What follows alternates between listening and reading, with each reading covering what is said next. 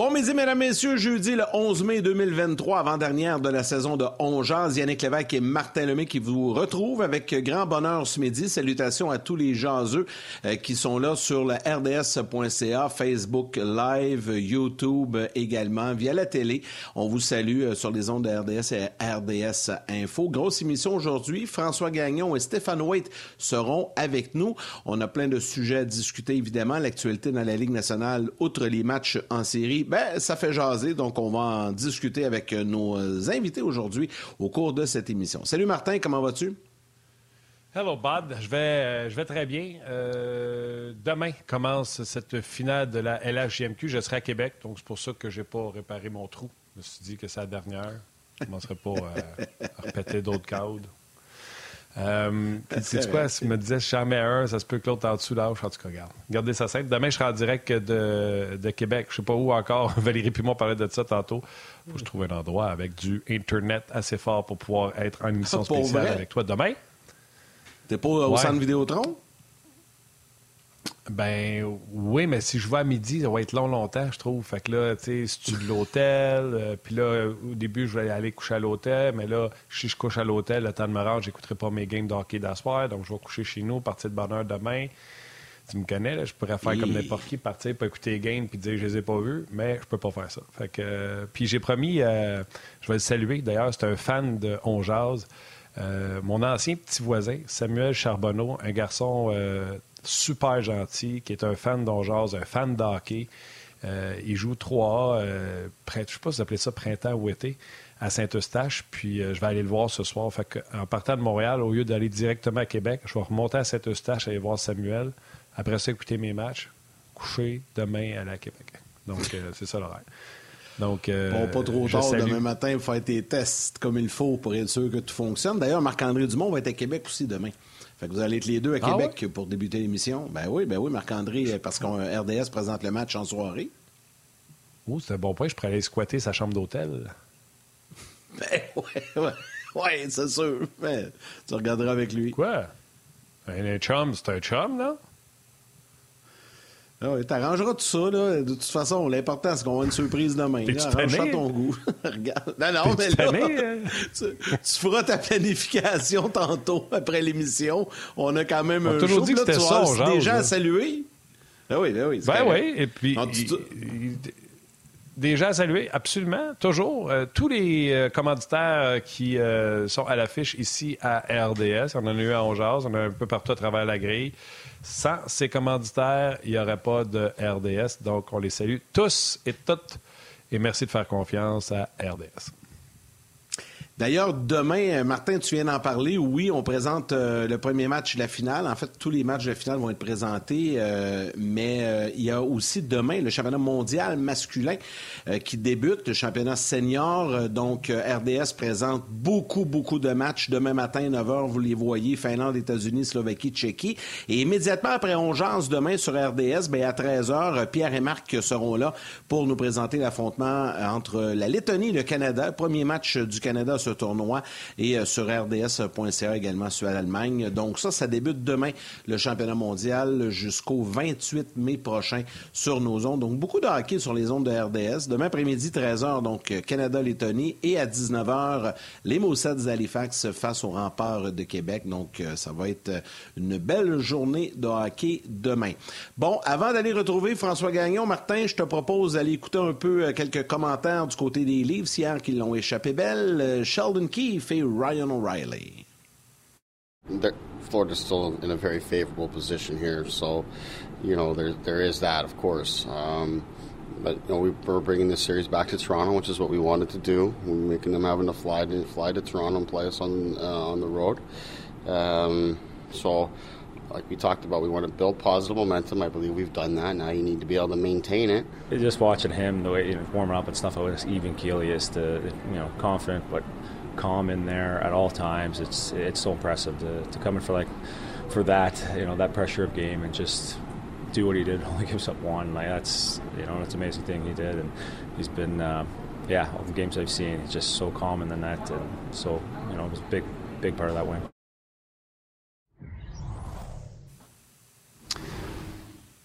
François Gagnon, salut, comment ça va? Ça va très Hey, bien. salut, merci. Frank. Et vous? Hey. Ben oui, Ah, vous, ça va bien, mais là, ton T-shirt vient de me faire rire. Là. John Jett and the Black Heart, c'est ça, hein? Wow! Certainement un souvenir euh, du voyage que j'ai Yeah, effectué bon l'été dernier à Fenway Park avec mon épouse.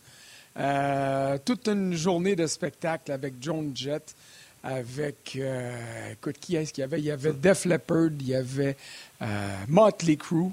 Puis là, j'ai un blanc de mémoire, là, le premier euh, Michael qui était là. En tout cas, c'était une grande journée. Puis euh, Joan Jett, ben écoute, euh, Ça, c'est I Love Rock and Roll, hein? ça me rappelle que j'ai déjà eu les cheveux plus longs et qui n'étaient pas blancs.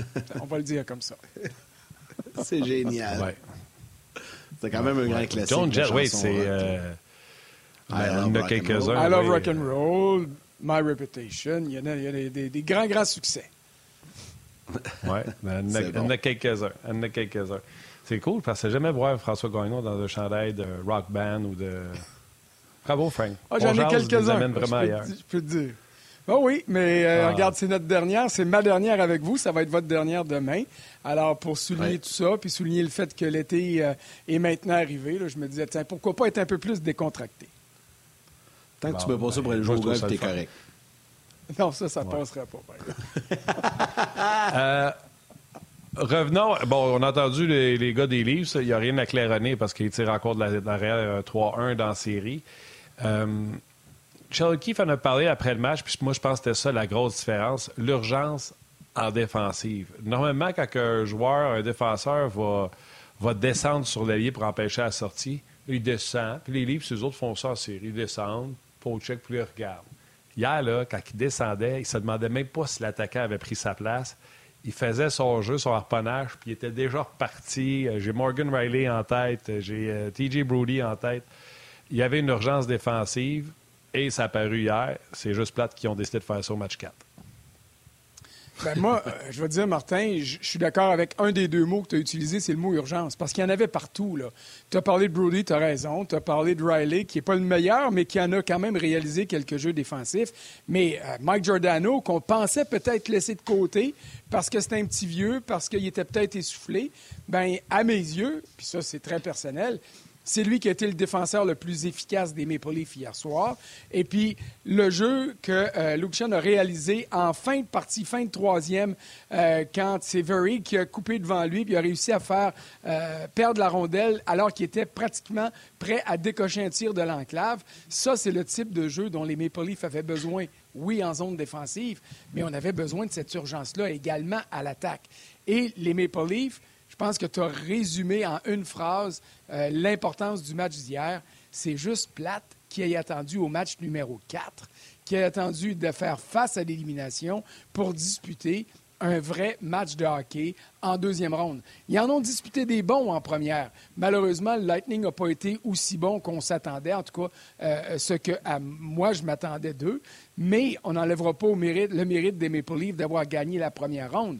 Sauf que depuis le début de la deuxième, c'était tout à l'avantage euh, des Panthers, pas juste au niveau du 3-0, mais au niveau du temps de jeu. Et hier soir, même si le match s'est terminé 2-1, honnêtement, c'était une domination totale euh, des, je te dirais, des 50 premières minutes du match. Et si ça n'avait pas été de Bob de Gaulle, là, sans Sergei Bobrovski, euh, il n'y a pas photo. Ce match-là, hier soir, aurait été comme malheureusement beaucoup d'autres parties depuis le début de la deuxième ronde. Ça aurait été un très, très gros score pour un club, puis un très, très petit score pour l'autre. Oui, c'est arrivé souvent euh, jusqu'à maintenant dans les séries. François, les gens, sa messagerie texte de RDS, ben, messagerie texte, sur le blog ou euh, sur la page de On Jase, ou peu partout, Facebook, euh, YouTube, sont allumés. Il y a Richard Guilbeault qui dit C'est Poison, mon Frank, qui était là, et Marquez d'ajouter Ouais, c'était Brett Michaels de Poison qui était Brett là. mon Michaels. François. Oui, mais c'est j'ai failli les dire George. Michael, puis là, je savais que j'allais dire une ânerie si j'allais là. C'est pour ça que j'ai juste donné le nom de famille. Michael Jackson aussi aurait été une honnerie. Vas-y, François. euh, Yannick. Oui, mais celle-là, par exemple, Ah, je ne me suis pas rendu aussi loin de mon Alzheimer pour me rendre jusque-là. Mais, mais, mais c'est correct, les gens sont allumés puis ils sont au courant. J'adore ça. Euh, poursuivons la discussion sur les euh, François. euh, malgré la victoire d'hier, ça va en prendre quand même quelques autres pour peut-être éviter un grand ménage à Toronto. Euh, parce que du côté des euh, sais, on le sait pas, là, on suppose, mais Si on se fait sortir dans le prochain match, on subit l'élimination, est-ce que ça signifie la fin pour quelques personnes dans l'organisation? En ce qui me concerne, c'est indéniable. Les Leafs n'ont pas sauvé leur série puis n'ont pas sauvé leur saison hier. Euh, les Leafs ont eu l'air fous dans les trois premiers matchs. Et puis, c'est un club qui doit minimalement se rendre en finale d'association. En fait, je dis ça. Il aurait perdu en sept matchs euh, euh, euh, contre le Lightning avec des gros matchs serrés puis tout ça. Puis on aurait pu comprendre. Il y aurait sans doute eu des changements, mais tu sais, ça n'aurait pas été aussi évident. Là, de se placer dans une situation 0-3 contre les Panthers que personne ne voyait là, ben là, ça a rendu l'épreuve encore plus difficile. Est-ce qu'une victoire serait suffisante? Non. Est-ce que deux victoires seraient suffisantes? Je ne crois pas parce qu'il y a quand même. Cette équipe-là est à l'apogée. Quand tu regardes cette équipe-là, oui, il y a des lacunes à gauche et à droite. Oui, Samsonov est blessé. Euh, euh, oui, Jake Muzzin manque cruellement à la ligne bleue. Mais on a vu hier qu'il y a des joueurs qui sont là, qui sont capables de donner des performances qui sont convaincantes et qui permettent de gagner ce qu'on n'avait pas vu dans les trois premiers matchs. Et si euh, on n'est pas capable d'obtenir ça du côté de Sheldon Keefe euh, lors du match de demain, vendredi soir, euh, pour moi, c'est sûr qu'il va lever les feutres. Même chose si cette équipe-là est éliminée en six matchs. Si ça sera en sept, encore là, on verra, mais la déception va être très grande. Mais pour l'instant, les Maple Leafs n'ont rien sauvé en gagnant hier. Ils ont juste évité la dérision d'avoir été évincés en quatre parties par les Panthers. Euh, euh, amplement d'accord euh, avec toi parce que, encore là, on verra pour la suite des choses. Un grand retour pourrait. J'ai dit en début, moi, aussitôt que c'était 3-0, j'ai dit sachez une chose, les équipes ne reviennent pas souvent de 3-0 parce que souvent, c'est pas bonne qui perdent 3-0 là, il a eu. Euh, tu as une chance, c'est quand même une bonne équipe. Peut-être pas une équipe bâtie pour les séries, peut-être une équipe qui manque de, joueurs puis Mais plein de, passagers. C'est quand même une, une, équipe de talent qui pourrait, qui pourrait l'effectuer. Ça, je l'avais dit, surtout que c'était 3-0. Dans l'autre série, bon, ça a été le genre de match que tu as dit que ça aurait pu être pour, euh, pour Edmonton, pour euh, Toronto. Je vais te parler du geste de euh, Pietrangelo. C'est ce qui retient l'attention. Lui qui s'est fait planter dans la bande par derrière. On a chassé Evander Kane. Et je pense que Pietrangelo n'avait son casque. Il est allé avec un geste stupide au dépend de Dreisaitl. Un geste stupide, oui, puis un geste dangereux en plus, puis un geste qui devrait, du moins j'espère, lui coûter une suspension.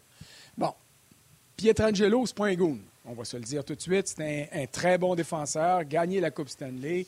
Euh, c'est un gars qui nous a jamais habitués à ce type de jeu-là. C'est pas un, chevalier de la hache, là, mais le coup de bâton qu'il a asséné à Léon Dreisaitl, partir comme ça derrière la tête et d'aller frapper ah, comme ça, ça justifiait la pénalité majeure qui a écopé. Évidemment, l'expulsion du match qui a suivi.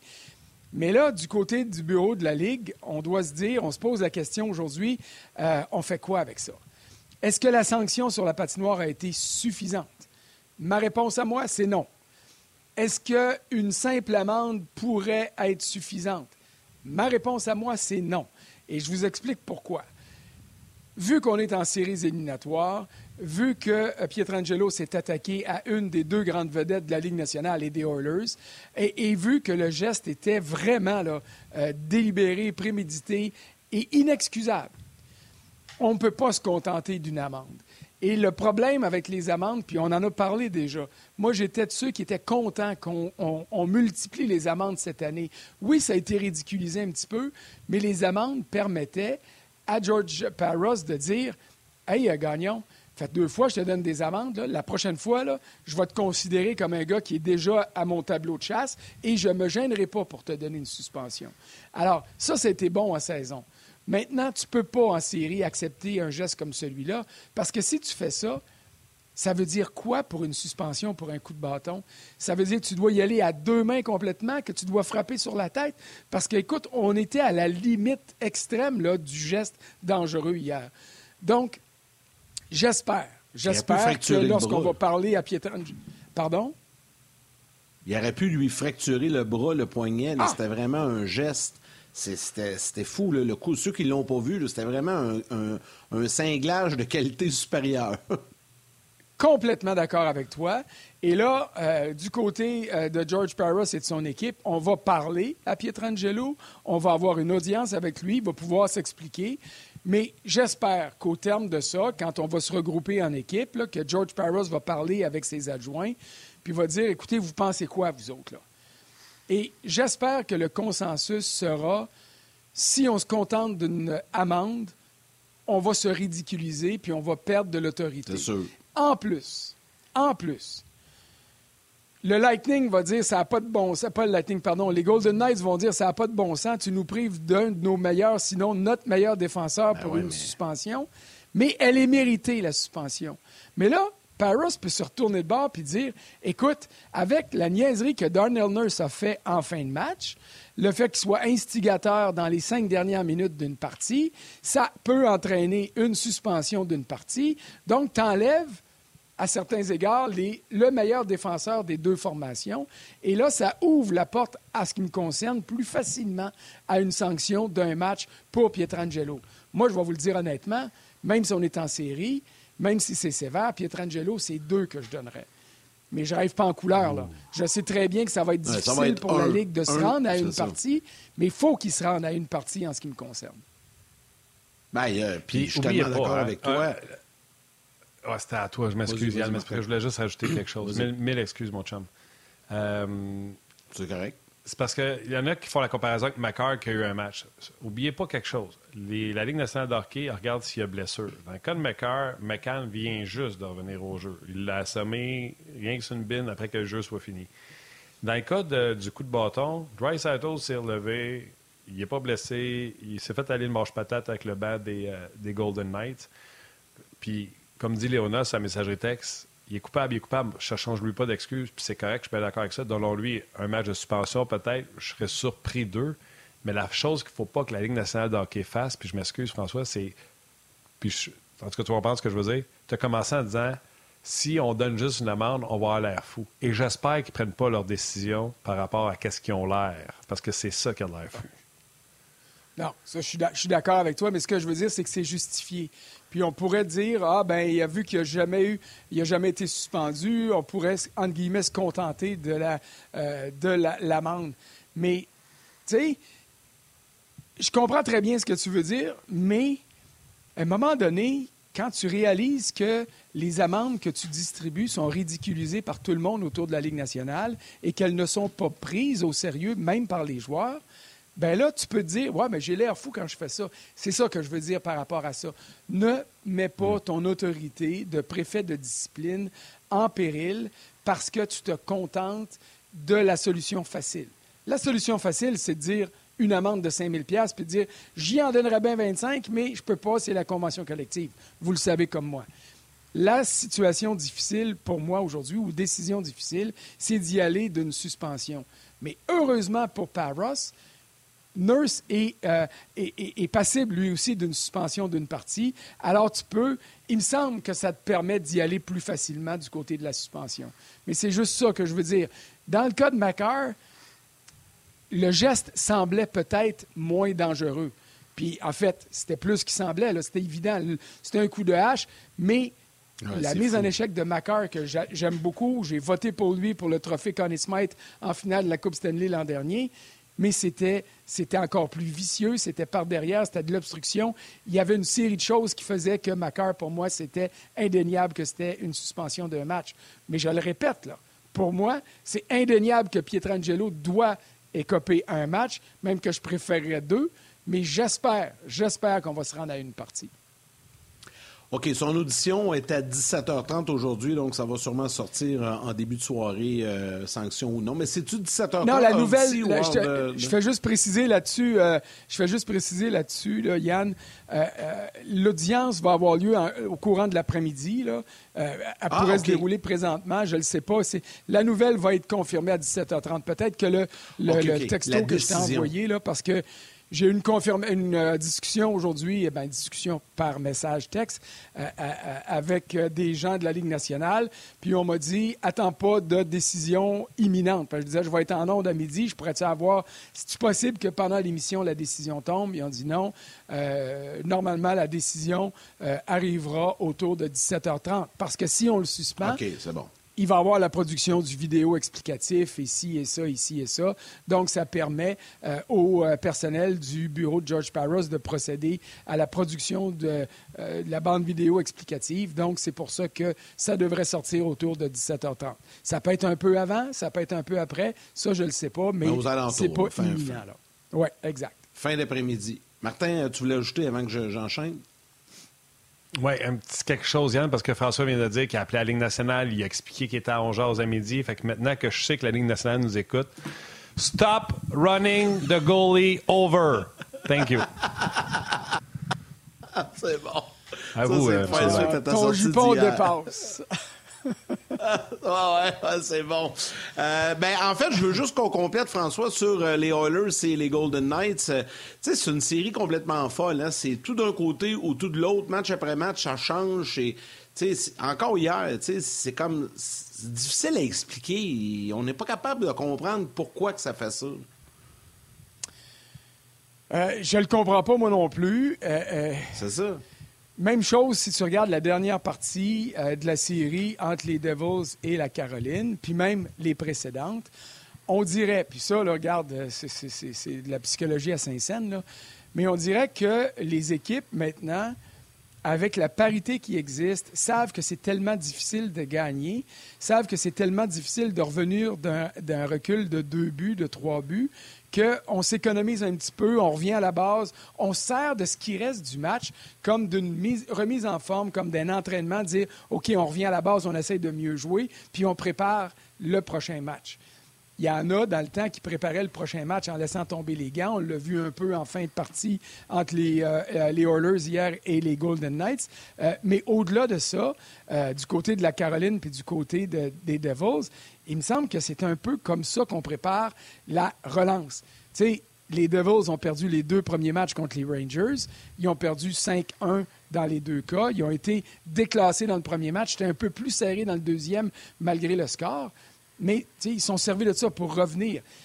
Il y a eu des scores qui sont tellement aux antipodes depuis le début des séries que c'est l'impression que ça me laisse. C'est que les joueurs se disent OK, on va s'économiser un petit peu, on ne perdra pas trop d'énergie à soi, est perdu. Essayons de mieux jouer pour préparer le prochain match, puis on rebondira à ce moment-là. Et c'est ce que les Oilers ont fait, et c'est ce que euh, les différentes équipes depuis le début des séries euh, nous ont démontré à plusieurs occasions.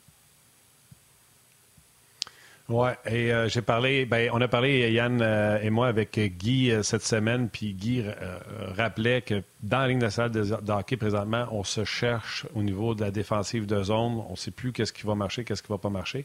Puis en parlant avec Dominique Ducharme, lui me dit les équipes mettent tellement de pression que tout tient à un fil. Aussitôt que tu te fais prendre à, quelque part, ça donne un surnom, etc. on, est vraiment là, dans une limite de ce qu'on fait présentement.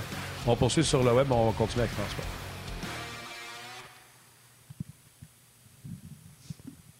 J'en parlais, pour les livres qui mettent une pression sur lien qui veut sortir. Euh, ben là, à ce temps, les équipes le savent, font des à rondelles dans le milieu, puis on est sorti du territoire. Donc, il y a tellement euh, de vitesse et tellement de, pression sur le porteur de la rondelle, souvent parce qu'exemple, les Hurricanes qui jouent à homme pour homme, que s'il y en a un qui se fait battre, tu un surnom. Fait qu'on est vraiment là, présentement, sur la ligne constamment défensivement. Tu sais, Edmonton, Vegas, si Vegas prennent les devants, sont capables de fermer le jeu puis rester disciplinés. Si tu de l'arrière, de la frustration, poche l'autre équipe, des avantages numériques, les Oilers, ils ont 50% d'avantages numériques. Tu vois-tu, c'est c'est le premier qui va donner gros coup de poing, là, qui, a l'avantage dans le combat puis qui réussit à garder ça. Oui, puis ça dépend toujours euh, de tes forces puis de tes faiblesses. Quand tu as les Oilers avec leur avantage numérique, que tu as euh, Dreisaitl, que tu as euh, McDavid, tu sais que tu peux toujours euh, avoir une opportunité qui va faire que tu reviens dans le match. Le, niveau d'explosion des Oilers peut être plus élevé. Quand tu as la vitesse des Devils, quand tu as la vitesse de la Caroline, euh, à ce moment-là, tu peux répliquer, tu peux trouver une manière. Mais, tu sais, Lindy Ruff l'a dit après la dernière défaite cuisante de son, équipe, de ses Devils, il dit c'est un match épouvantable. Donc, le coach le sait en arrière du banc, les joueurs le savent, le déroulement de la partie se fait, puis ils se disent OK, c'est comme ça. Mais il n'y a personne qui abandonne. On, laisse tomber cette partie-là, mais on sait qu'on peut revenir. D'autant plus que les Devils le savent mieux que n'importe qui. Ils l'ont fait contre les Rangers, qui, eux, n'avaient pas la vitesse pour euh, euh, rivaliser avec eux dans des situations de marne, dans des situations où on mettait beaucoup de pression, ou inversement, qu'on se moquait de la pression que les Rangers essayaient de mettre parce qu'on avait tellement de vitesse qu'on était capable de contourner cette pression-là ou même de l'effacer complètement, ce qui a été le cas dans le match numéro 5 et encore dans le match numéro 7. OK, François, euh, le temps file rapidement, puis je sais que tu vas absolument nous parler de cette nouvelle que les Flyers ont confirmée ce matin. Euh, c'est une bonne nouvelle hein, pour un petit cas chez nous. Daniel Brière confirmé dans son poste à Philadelphie, puis Keith Jones également qui euh, est confirmé là-bas du côté de Philly.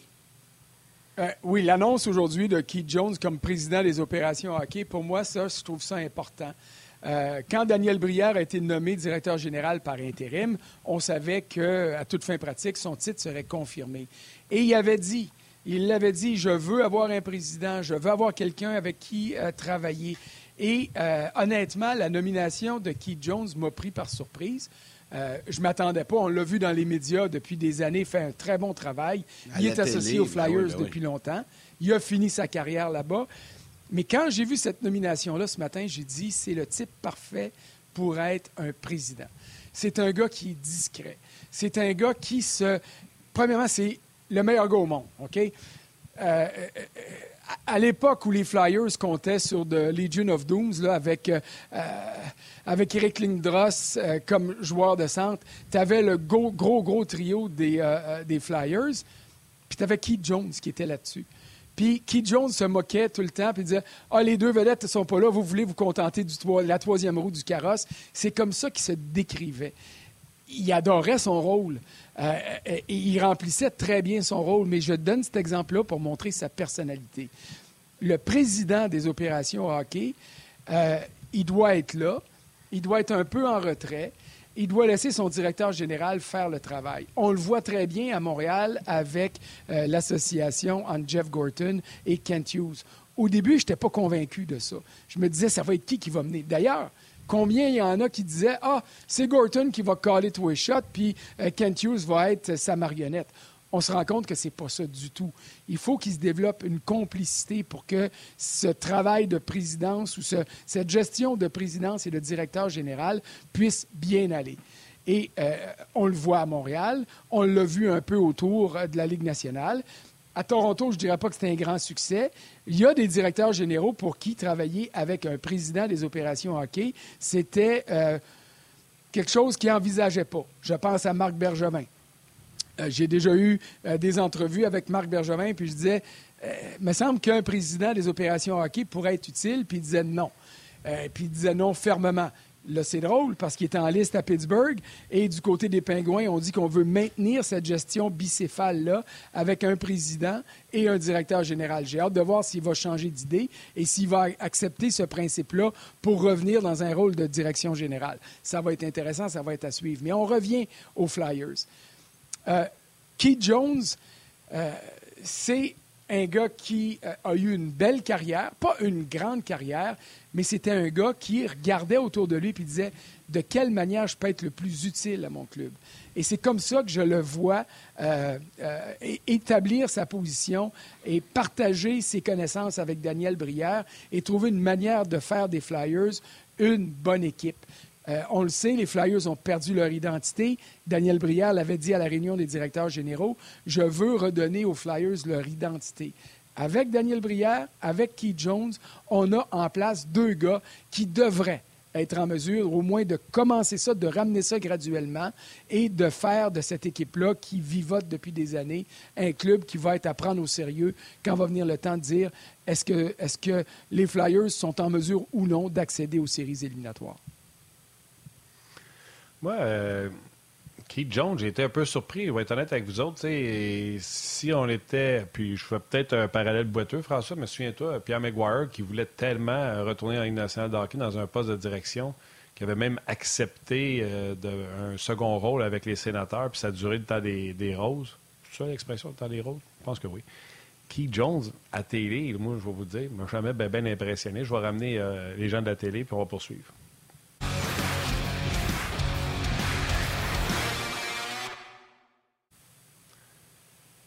Je veux dire, tout respect à Keith Jones, mais je veux dire, quand on prend les reportages américains puis que Keith Jones il va de son analyse en deuxième période, je suis pas là à me fracasser la tête sur un bureau en me disant eh, quel œil d'hockey! Tu sais, souvent, là, c'est très sommaire. Ouais, ils ont marqué deux buts, ils ont pris les devants, c'est facile de jouer avec les devants. Tu sais, c'était jamais ben, ben euh, extraordinaire. Fait que, honnêtement, euh, je ne jugerai pas, il n'a jamais fait ce job-là. Fait qu'on va le laisser aller. Il a peut-être des bonnes idées, il a bien vendu sa sauce mais je ne suis pas tombé à terre. Tandis que Daniel Brière qui a fait toutes les étapes pour arriver au poste où skier, Keith Jones n'a pas fait ça, selon moi. Tu as raison que Keith Jones ne l'a pas fait, mais euh, ça n'empêchera pas de créer une chimie. Puis c'est sûr que Daniel Brière était au courant de ce qui se passait. Euh, c'est sûr qu'au niveau de la présidence, il était important d'avoir une complicité. Puis pour moi, c'est le mot le plus important faut pas que ce soit un monstre à deux têtes, puis que les deux têtes se regardent, puis se disent c'est moi qui vais avoir raison, c'est toi qui vas avoir tort, tu vas voir, celui-là, je vais te l'imposer. Ça peut pas fonctionner comme ça. Tu peux pas avoir euh, un président et un directeur général qui vont être en constante opposition. Tu dois avoir des gars qui vont se challenger, excusez-moi l'expression anglaise. Tu dois avoir des gars qui vont avoir des opinions qui, des fois, vont être différentes, mais qui vont trouver une manière d'aboutir aux meilleures solutions possibles. Et c'est pour ça que le niveau de complicité est important. Puis quand tu regardes ce qu'il a fait dans sa carrière, ça n'a jamais été facile pour Keith Jones. Il a toujours travaillé fort. C'est, je le disais tantôt, ça a toujours été la troisième roue du carrosse sur un trio. Et ça, pour moi, ça, euh, j'ai toujours aimé ce côté-là, col bleu, pour des coachs, euh, pour des dirigeants, des gars qui ont été en mesure de comprendre la game, de comprendre la vie dans un vestiaire, de savoir que ce gars-là qui est bien bon, mais il pourrait tellement être meilleur s'il s'en donnait un peu plus, puis que lui, il nous donne tout ce qu'il est en mesure de nous donner à toutes les parties, d'où sa valeur. C'est pour ça que je suis prêt à, donner beaucoup, beaucoup de l'Est à, euh, à Keith Jones pour euh, lui permettre de prouver qu'il est en mesure de faire la job. Je peux te dire une affaire. Quand on regarde, pour reprendre ta comparaison, puis je vais terminer là-dessus, quand on regarde des anciens DG, des anciens coachs qui travaillent dans les médias, il y en a qui, qui sont pas mal meilleurs dans les médias qu'ils l'étaient derrière le banc ou qui étaient dans le cadre des décisions qu'ils prennent. Alors, l'inverse pourrait être aussi vrai. Je dis ça, puis, puis je ne mettrai certainement pas de nom sur personne. non, non, non, non, on n'ira pas là, mais ah très bon point, François. non, non, il n'y en nommera pas. Euh, très intéressant, François. C'était ta dernière à toi aussi, mais tu reviens avec nous une fois durant la semaine du repêchage à la fin juin. Donc, on aura l'occasion de se reparler là. Et d'ici ce temps-là, mon ami, bon golf. Merci beaucoup. Puis, je vous fais pas de promesses, là, mais à Nashville, un chapeau de cowboy ou des bottes, non pas des bottes de cowboy, vous les verriez pas de toute façon. On les verra mais je vais être à Nashville pour notre ah toute dernière de l'année, fait que ça, ça va être intéressant. Ah, ça va être le fun. On a ah, bien hâte de te parler là-bas. Salut, Frank. François, gros merci pour euh, ton, ta participation en Jazz. Puis euh, on, voit, on voit que t'es, on a du fun ensemble. Fait que je vais te dire un gros merci. Puis les Jazzeux te remercient également. Parfait. Salut tout le monde. Salut, François. À la prochaine. D'ailleurs, ça me permet de rappeler aux gens que oui, on termine demain, mais on revient pour la dernière semaine de juin, le 26 juin. On sera là toute la semaine jusqu'au samedi, parce que le samedi, c'est le 1er juillet. Les joueurs autonomes, on va être là également euh, dans le cadre de l'émission spéciale. On aura plein d'intervenants en direct de Nashville, entre autres François Gagnon, Denis Gauthier qui va être là-bas avec son fils, euh, puis plein d'autres intervenants qui vont se joindre à nous tout au long de la semaine. Allons-y maintenant avec notre prochain panéliste invité ici midi. Euh, son frère, il devait être pas mal content quand il a vu la loterie cette semaine. Stéphane White qui est là. Salut, Steph. Salut, les gars. Ça va bien? Ben oui, ça va bien, ça va, bien. bien. toi? Tu parlais à ton frère? Euh? Ben bien. Ben oui, écoute, on est même... Euh, il y a, euh, pas hier, avant-hier, on a écouté les deux matchs ensemble chez moi. Et puis hier, on a vu au golf ensemble. Et puis, euh, tout le monde y parle de Connor Bedard. Euh, mon frère est, rendu quasiment un, est mon frère est quasiment rendu un star euh, à cause de Connor Bedard. Tout le monde le gars. Tout le monde le, tout le monde le félicitait. Il n'a rien fait là-dedans, mais tout le monde le félicitait. Puis c'est, écoute, c'est une grosse nouvelle pour, pour l'organisation des Hawks. Et puis, écoute, Connor Bedard va être, il va être aussi gros il va devenir aussi gros que Bobby Hall, euh, Stan Mikita, Denis Savard, Jonathan Taves, Patrick Kane. Il va devenir un big, big star à Chicago. Et puis, euh, Carlo Bedard, je pense, écoute, pour, lui, personnellement, aller dans un, un, des cinq plus gros marchés de la Ligue nationale, c'est toute une nouvelle pour lui. Donc, euh, c'est bon pour la Ligue aussi, pour pas s'en cacher. Donc, euh, grosse, grosse, euh, un gros splash à Chicago, je peux vous dire ça. Ouais, moi, c'est bon pour Chicago, c'est bon pour la Ligue, mais dire que c'est bon pour Bédard alors que, écoute, c'est rare que je ne reconnais pas les joueurs d'une équipe, là. Ils sont en train de détruire l'équipe. Ils n'ont même pas commencé à rebâtir. Fait écoute, ils s'en vont là pour jouer avec personne. ça va accélérer le processus, je pense. Oui, c'est certain qu'ils ont de l'ouvrage à faire. Il n'y a aucun doute là-dessus. Ils ont de l'ouvrage à faire pour entourer Connor Bedard. Mais dans le sens où ce que je dis, c'est une bonne nouvelle au Cornet Bédard, c'est l'exposure qu'il va avoir au niveau des commandites, des commerciales. Oh l'exposure qu'il va avoir dans la ligue, ça, il va avoir l'exposure d'un star. Et puis, euh, sur ce côté-là, c'est bon. Les gars, Martin, je sais que tu es sûrement plus au courant que moi, là, mais les Hawks doivent avoir un petit peu d'espace quand même. moi, je pense que cet été, si avant la loterie Bédard, les Hawks, t'as pas de discussion pour les joueurs autonomes, absolument pas il y en a peut-être quelques-uns qui vont se laisser tenter d'aller à Chicago, justement, pour euh, retrouver Connor Bedard. Je te dis pas qu'ils vont signer 7-8, mais on dit que ça, ça, va, ça va changer le processus, ça va augmenter. Puis Chicago, on s'entend, c'est pas une ville désagréable là, quand tu approches un joueur. Là, il, est pas. Euh, j'ai rien contre Winnipeg, là, mais c'est pas comme un Winnipeg. Là. Un peu plus facile de convaincre un gars de venir jouer à Chicago avec Connor Bedard quand même une super ville de hockey, puis c'est une équipe originale. Tu sais, ça vient, ça vient, je pense, d'ouvrir la porte aux Hawks pour le 1er juillet. Pas ce que vous en pensez. Lâche donc Winnipeg, là. Lâche Winnipeg, dis Buffalo, dis Columbus. Lâche Winnipeg. Ben, Buffalo. Non, mais ben, Columbus, c'est une super ville, là, mais Buffalo, je suis d'accord, là, c'est plate un peu. oui. Mais écoute, il n'y a aucun doute, il a aucun doute, les gars, que, premièrement, les Hawks, ils ont, comme tu dis, euh, Yann, ils ont beaucoup d'espace sur euh, le cap salarial. Surtout avec le départ, le départ de Keynes et Taves qui ne reviendra pas. Ils ont beaucoup d'espace. Ça, parce que ça, ça va aider à accélérer la reconstruction. Et encore une fois, d'accord avec toi, ce qui nuit pas, c'est que la ville de Chicago, c'est attirant pour n'importe quel joueur. Donc, donc, des joueurs autonomes éventuellement. Puis pas l'année prochaine, Mais dans une couple d'années, euh, ça va être facile d'attirer des joueurs autonomes. Mais ils ont du l'ouvrage à faire quand même vous le dis, là, l'année prochaine, ne sera pas facile, puis l'année d'après, ça ne sera pas facile. Après ça, ça peut être intéressant. Avant qu'on commence avec euh, nos sujets, euh, entre autres, on va revenir sur euh, les gardiens buts, les gardiens buts repêchage. Ça peut intéresser les fans du Canadien parce que le Canadien devrait peut-être s'intéresser à un de ceux-là. Un petit commentaire rapide sur Pietrangelo hier soir. Oh. Le coup de bâton qu'il a sonné à Dry Saddle. François disait un, peut-être deux, ou espérait deux. Toi, tu dis quoi? Totalement d'accord. Moi, je vais pour deux et j'espère que ça va être deux. Ça mérite deux. C'est vraiment tentative de blesser. Et puis, euh, écoute, ce n'est pas un, jeu, un hockey play là, où ce que ça arrive, c'est arrivé sur le coup, sur le coup de, pendant le jeu. Euh, c'était vraiment prémédité. Et ça, ça prouve une chose. Euh, premièrement, l'affaire que je peux vous dire, c'est que Pietrangelo, euh, comme François l'a dit, c'est pas un joueur salaud. Euh, au contraire. Mais, à un moment donné, la patience a ses limites. Et puis, ah oui, c'est sûr. Il, se fait frapper.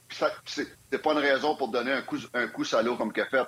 Mais ils ont eu, ils l'ont eu à l'usure les, les, Oilers. Ils l'ont eu à user, Patangelo, en le frappant, puis en, le frappant. J'ai vu euh, Kane, Evander Kane, deux fois dans deux matchs, qui est après, qui, qui, des, qui a des, bons, des bonnes mises en échec pour lui, pour pas dire euh, des fois là, illégal. Euh, j'ai vu McDavid, j'ai vu Dreisaitl le frapper Patangelo solidement.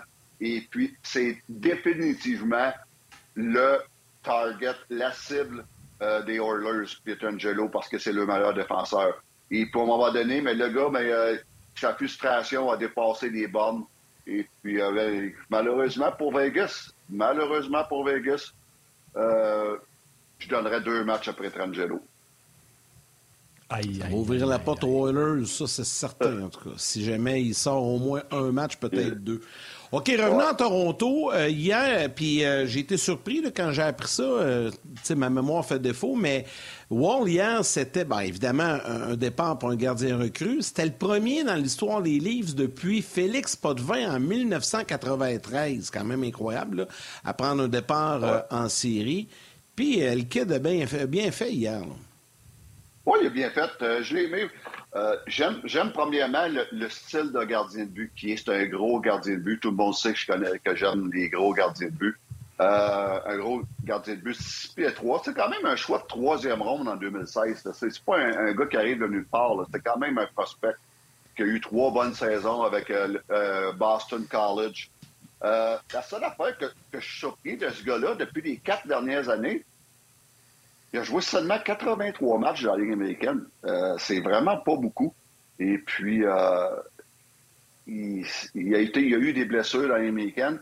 Sauf que cette saison, écoute, euh, il, a, a une bonne saison. Puis hier, il n'a pas été super incroyable, mais il, a fait les arrêts qu'il a à faire. Et puis, j'aime sa prestance dans le filet. Donc, ça peut peut-être, c'est peut-être des, choses de même. Samsonov qui est blessé, Wall qui premier départ, gagne. Là, sa confiance remonte. Ça peut peut-être être le genre de choses qui fait changer une série, ça. Donc, euh, j'ai hâte de voir, mais je n'ai pas haï le, jeune hier, euh, pas, pas, tout. Moi, j'ai trouvé qu'il était beaucoup plus en contrôle de ses déplacements, de ses gestes, de ses mouvements que euh, Samsonov, qui a l'air d'une girouette dans le filet, d'une barbotte, appelle ça comme tu veux. Il y a beaucoup de gestes ah. de trop, de superflu de Samsonov dans son jeu. Ouais. Non, mais une barbotte à terre, dans le fond de la chaloupe, euh, tu vois ça, ça se débat. Euh, mais ce que je veux dire, il est plus, il est plus, euh, il est plus calme, il est plus square à la rondelle. ça aussi, ça peut aider une défensive qui est déjà fragile. Vas-y, Steph. Oui, exactement. C'est exactement, Martin, que c'est exactement ce que je viens de dire. J'aime le style, j'aime le style de gardien de but. J'aime la façon qu'il se comporte dans son filet en contrôle. Il joue gros. Il est gros et il joue gros aussi. Donc, euh, ça, je pense qu'on ne sait jamais. Ça peut, ça peut être un point tournant, ça, dans la série. On va le voir dans les prochains matchs. Il y a encore beaucoup de travail à faire pour les, euh, les Maple Leafs, mais ça peut, ça peut devenir un point tournant, la venue de Joseph ben, des fois, dans le, dans le Tu sais, des fois, l'histoire s'écrit comme ça. Là. On va juste penser à 86, Patrick Roy. Là, il est arrivé, lui, ah avec, le recrue, milieu de nulle part, bing bang, puis euh, regarde, on connaît la suite, il gagne Cam la Ward coupe. Je suis pas en train de dire que les... Ah, ouais, Cam Ward, c'est vrai, dans la série contre le Canadien. 0-2, 0-2 les Hurricanes, c'est 0-3. Oui, oui, on ne sait jamais. On sait jamais. Donc, ça va qu'à suivre. Euh, j'ai hâte de voir ça demain, comment le jeune Wolf va réagir, surtout à Toronto. Euh, j'ai hâte de voir ça. Ça va être intéressant à suivre. Puis en face de lui, celui qui porte l'autre chandail puis qui défend l'autre, l'autre, l'autre, euh, l'autre cage, il n'est pas piqué des verres non plus, le, bon vieux Bobov. Tu l'as bien aimé et euh, hier encore, il a fait la job. Bob, écoute, ça c'est la plus belle, la plus belle nouvelle pour les Panthers, le retour de Bob.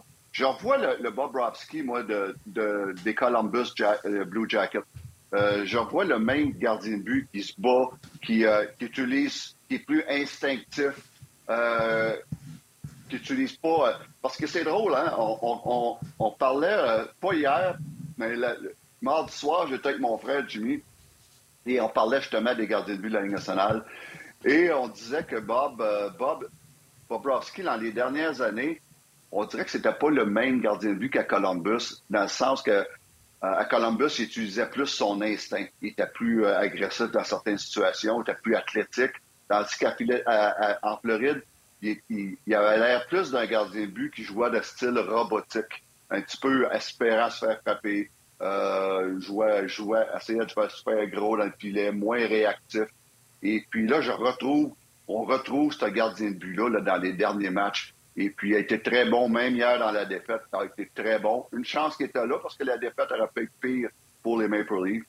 Euh, euh la défaite pourrait être pire pour les Panthers hier. Euh, non, Bob, s'il continue de même, ça va être très difficile pour les Maple Leafs de revenir. Mais tout ça pour dire que j'ai hâte de voir dans cette série-là si Bob va continuer comme ça et si Wolf peut changer cette série de bord-là. Donc, ça va être intéressant de regarder les deux gardiens de but dans cette série-là. Oui, euh, Bob, tu as raison. Au niveau d'instinctif, je suis d'accord avec toi. Je vais juste rajouter quelque chose. À Columbus, on n'ouvrait pas bien ben gros le jeu parce qu'on n'avait pas l'attaque pour jouer ce jeu-là. C'était très raffermé. Avec les Panthers, tu le sais, là, depuis des années, c'est du run and gun. Puis Ekbad est parti, Mackenzie Weegar est parti, puis ils sont oh, tous partis, puis c'est à coup de 3 contre 1, puis de 2 contre 1 l'autre bord. Et ça a été ça encore cette année. Ils ont de la misère à se qualifier pour les séries. Puis pour jouer contre Boston, ils ont fait quoi? Ils ont fait Hey, on n'a pas le choix, là, sinon on n'y arrivera pas. Fait que c'est sûr que ça, ça, aide le Bob aussi.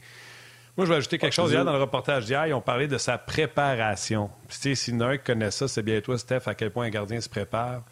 Et Alex Lyon a été interrogé, puis, euh, tu sais, le troisième gardien avec les Hurricanes, là, il y a un nom bizarre, là. Euh. Kochekov. Fait que Lyon, Lyon, il dit que les deux se ressemblent beaucoup en termes de préparation. Bobovski, tu le voyais pendant l'entraînement, il allait voir les joueurs puis il disait Je veux vous visier seven holes, ça c'est en dessous du, bouclier, du bras du bouclier ou au-dessus. Et je veux pas vous lancer sur le bouclier, je veux vous lancer au-dessus ou en dessous. Je veux, là, il veut fermer les bras, il veut être square. Fait il parlait de la préparation de Bobovski comme quoi que c'était hallucinant à quel point c'était un passionné de hockey puis il prenait ça au sérieux. Puis ça aussi, ça paraît. Oui, oui. Mais à quelque part, puis là, je vais vous dire un petit scoop. Là. On m'a dit, euh, pour, euh, je sais de source sûre, Rob la gardien de but euh, l'entraîneur des gardiens de but en Floride, euh, a dit que des fois, c'est trop même. Bob, il est tellement oh. trop, trop focusé, trop. Il dit à un moment donné, c'est comme ça devient trop pesant sur ses épaules, la façon qu'il qui, qui, se concentre, puis qui regarde. Il peut faire 15 minutes dans, dans le chambre avant, avant le match de, de visualiser ses, mouvements, visualiser sa tête, tout ça. Puis à un moment donné, on dirait que ça devient un petit peu trop. Et puis, euh, donc, euh, c'est peut-être des fois, des fois c'est trop, c'est comme pas assez. Ça prend un bon équilibre. Puis des fois, il est trop focusé, il est trop euh, dans, dans, dans, sa bulle. Puis à un moment donné, c'est comme ça, ça le rend là, un petit peu moins, moins, moins efficace tu te crées une routine, mais en réalité, tu te crées un monstre parce que quand, quand, quand, tu t'imposes ça, puis la durée, puis tout ça, à un moment donné, là, puis en plus, il gagne, il y, a des bonnes performances. Ça, devient. Euh, ça, ça, ça, devient lourd à porter, mais comment veux-tu qu'il sorte de ça? Pas là. Il va falloir qu'il règle ça cet été ou, ou, ou, la saison prochaine. Mais, mais c'est une, bonne, mais une bonne question, ça. Comment tu délègues ça comme entraîneur des gardiens? Quand tu le sais, toi, que ton gars, ça n'a pas de sens, que trop, là, c'est trop, c'est comme passé. tu, tu parles-tu? Ben, c'est sûr que tu en parles, tu en parles quand ça va mal, pas, quand, pas quand ça va bien. pas là, là, mettons, là, c'est ça. Mais, euh, mais je pense qu'il en, en, a parlé. Et puis, euh, je ne sais pas s'il est encore de même, mais, mais euh, c'est à toi de faire comprendre les, tes arguments, les pour et les contre. Il a pas de ça, mais le goaler, il fera bien que tu voudras, mais c'est à toi, comme coach et gardien de but, à faire, à faire comprendre tes arguments. Mais écoute, en ce moment, là, change rien parce que Bob est redevenu le bon vieux Bob. une expression en anglais qui dit souvent less is more. Euh, fait que ça pourrait s'appliquer peut-être euh, peut-être ici. Euh, Yannick, tu n'aimerais pas ce prochain message-là via le rds.ca. Léona, une vétérante, qui dit Moi, j'ai beaucoup aimé le pointage de 2-1 hier soir. Je trouve la game plus intéressante qu'un gros pointage. Et Yann, lui, qui aime ça, les pétarades. Hein, J'aime ça. Tu te souviens pour ton 300$, cette discussion-là? J'aime ça. j'aime ça. Mais là, on parlait du Canadien. Hein. On parlait pas des séries. mais j'aime ça. Écoute, ah. euh, on, va être. Hey, les gars, on va être honnête. Hier, le, match de 2-1, c'est pas mal plus excitant qu'il y a beaucoup de matchs dans les séries, surtout en deuxième ronde où ça finit 5 1, 7-3. Euh, je ne vais pas dire que ça, ça c'est excitant. Donc, euh, le match de 2-1 hier était pas mal plus excitant que les autres matchs que j'ai vus euh, dernièrement où ce que je dis, il y a des écarts de 3, 4 puis 5 buts. Non, quand ça part puis on en a parlé matin, euh, Steph. C'est ça. Puis on en a parlé un matin, Steph. une, une, des raisons là-dedans, c'est comment les équipes défendent, mais également l'inconstance des gardiens. Tantôt bon, tantôt oh, que je sais pas chez l'air. Oui. Exactement. C'est la fin que je retiens de plus. Moi, surtout en deuxième ronde, l'inconstance des gardiens de but. Euh, écoute, à date, là, depuis le début des séries, j'ai compté ça le matin. Là, 14 fois, les gardiens de but ont été retirés d'un match. C'est incroyable. On est dans les séries. C'est 14 fois un gardien de but a été retiré d'un match. Et puis, c'est pas juste, euh, oui, le hockey, je pense que le hockey est plus offensif, mais on a moins de gardiens de but dominants à tous les matchs. un soir, il est dominant. Deux jours plus tard, il, s'en fait scorer cinq. Après ça, il revient dominant. Puis peut-être un autre, deux jours plus tard, s'en fait scorer six. Et puis, euh, un exemple, on, a, parlé beaucoup d'Akira Schmid. En sept, en sept départs, il y a trois fois qu'il a été retiré d'un match. ça, c'est le plus bel exemple. Puis entre ces départs-là... quatre autres. Exactement. puis, puis les matchs qui puis les matchs qui n'ont pas été retirés, il a été très, très, très bon. Donc, euh, ça, c'est le plus bel exemple. Puis là, je pourrais, on pourrait parler de Skinner, on pourrait parler d'Ottinger, euh, tous des gardiens de but qui ont été retirés deux fois, ça. Et puis, euh, donc, c'est l'affaire que je remarque le plus, l'inconstance des gardiens de but. Et ce qui est tellement paradoxal, les gars, les meilleurs gardiens de but de la Ligue nationale, dans les six dans les six meilleurs dans la Ligue nationale, là, je parle d'Ulmar, Gustafsson, Hellebuck, Sorokin, Vasilevski, Chesterkin. Ça, c'est les six sont dans les six meilleurs. Ils sont plus là. Il n'y en a plus un qui est là. Puis les gars-là, là, c'est incroyable. C'est tellement bizarre cette année, tout ce qui se passe au niveau des gardiens de but. Les meilleurs sont plus là.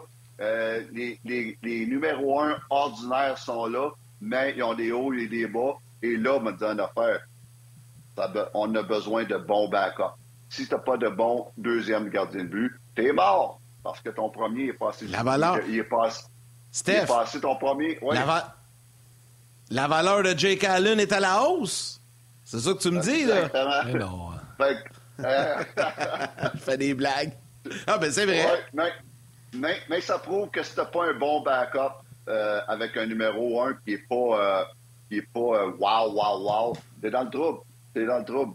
Et puis, euh, mais là, dans, les, dans, les, dans, les, séries, on le voit très, très, très bien en ce moment. Oui, vraiment. Puis, euh, tu dis, on est rendu au backup. Dans certains endroits, on est rendu au troisième. Mando Knights de Vegas. Euh, au, au, Leafs, on commençait avec Murray et euh, Samsonov. C'est Hall qui est là. Euh, Akira Schmidt n'était pas là au début de l'année pour les Devils New Jersey. Fait que même rendu à 4, dans certains cas, donc euh, ça n'arrête pas. c'est ça. OK. Euh, j'en, ai, j'en ai parlé tantôt, mais euh, t'as-tu dit 10, Valérie? Non, une minute. Ah, j'avais compris 10. on va commencer à parler tout de suite, puis on va continuer sur le web, Steph. On en a parlé souvent à quel point le Canadien se devait de renflouer sa banque de prospects mm. comme gardien de but. Puis tu as regardé les gardiens de but qui allaient être disponibles euh, au, prochain repêchage. On va regarder s'il y en a qui sont disponibles en première ronde, deuxième ronde, troisième ronde avec toi. Puis ils ont quelque chose en commun, euh, ces gardiens de but-là euh, que tu as nommés. Curieusement, il n'y a pas beaucoup de petits gardiens dans ces gardiens de but-là. là, ce serait vraiment chien que je te laisse commencer avec 30 secondes à faire. Demain, je vous rappelle, je porte le chaîne de la LHJMQ. Tu veux-tu dire quelque chose avant qu'on parle de la télé? Non, c'est beau, c'est beau chandail de la LGMQ. C'est le dernier que je vais mettre parce que demain, je suis à Québec, fait que je ne vais pas aller euh, les écœurer avec les chandails des autres. Euh, donc, on vous encourage à aller là. Salutations à vos mères pour ce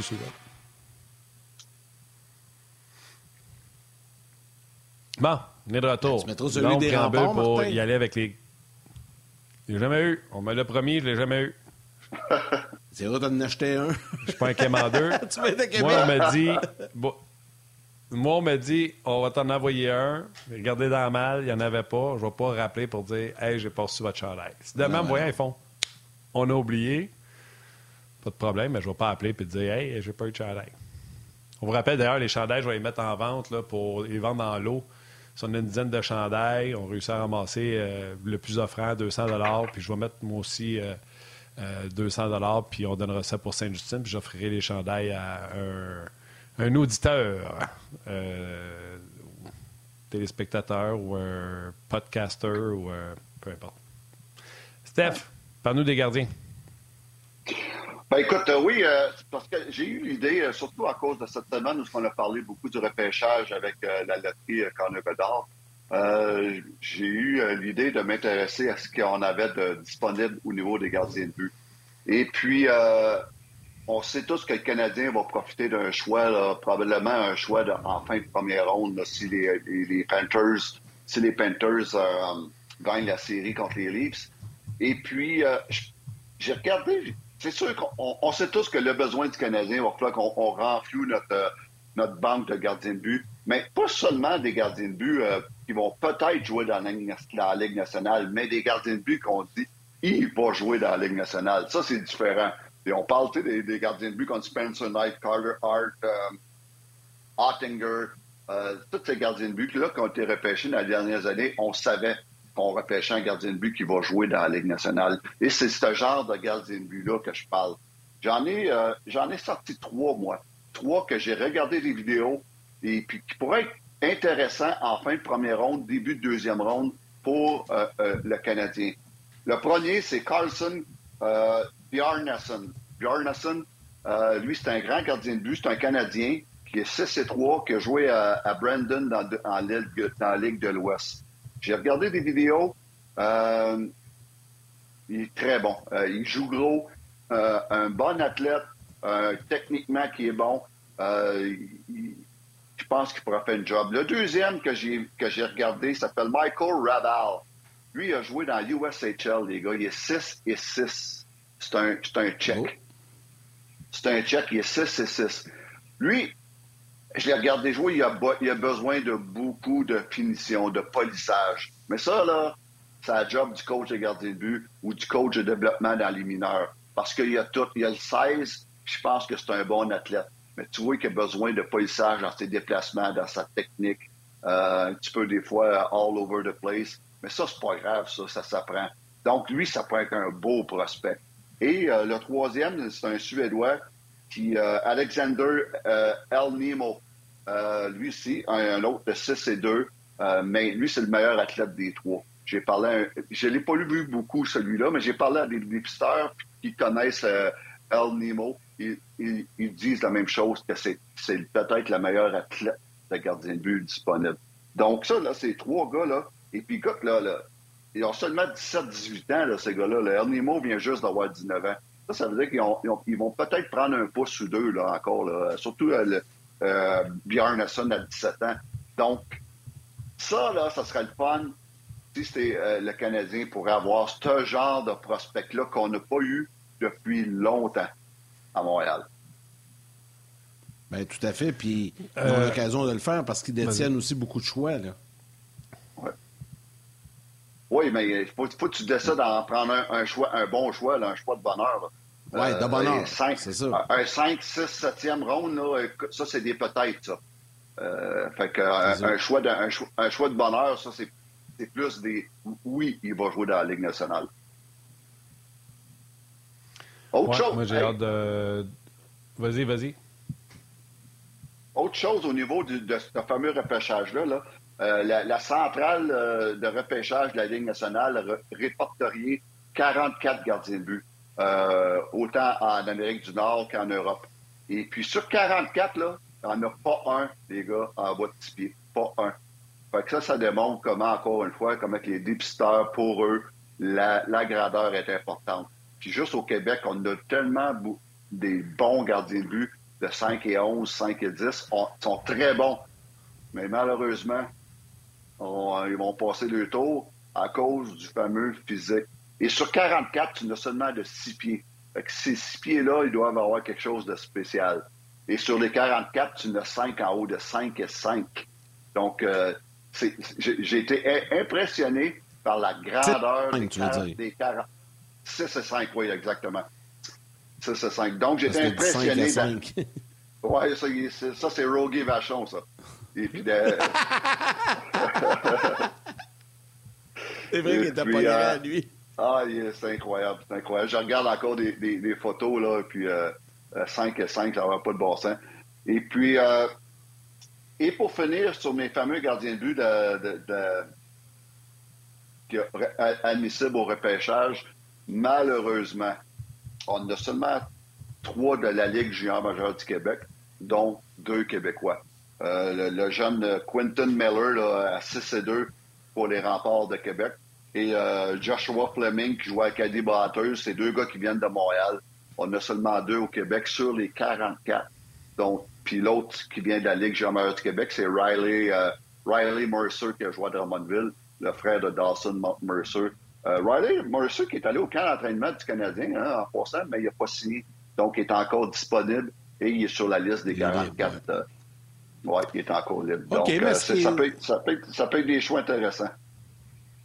Puis ce qui est le fun avec ça, Steph, c'est que durant la semaine du repêchage, tu seras aussi avec nous une journée euh, pour euh, avant le repêchage pour en parler, puis on prendra le temps de décortiquer tout ça comme il faut.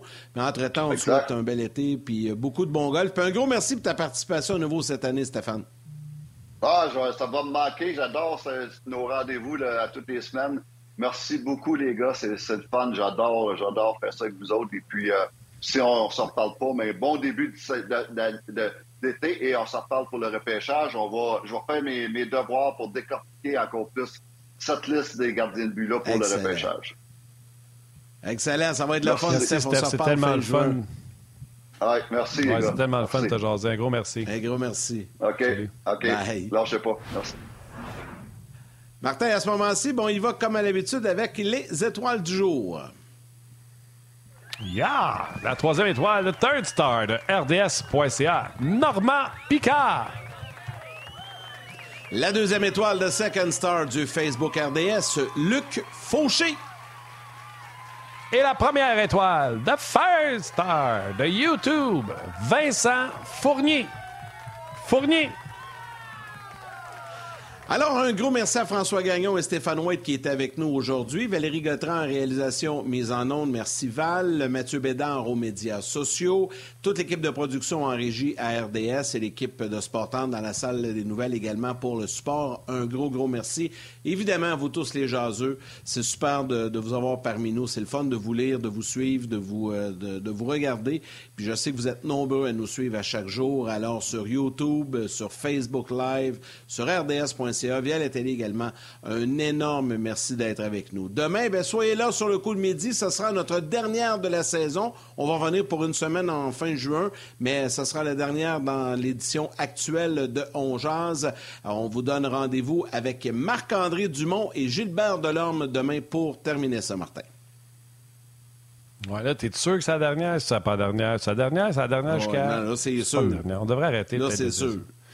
Salutations, salutations à Johnny, Martin Hendrix, Marc Hayes, euh, Claude Marion. Euh, il y a eu tellement de messages sur le rds.ca et sur les autres plateformes, comme tu l'as mentionné tantôt. Gros merci les jaseux d'être là à tous les jours. Euh, on sera là demain.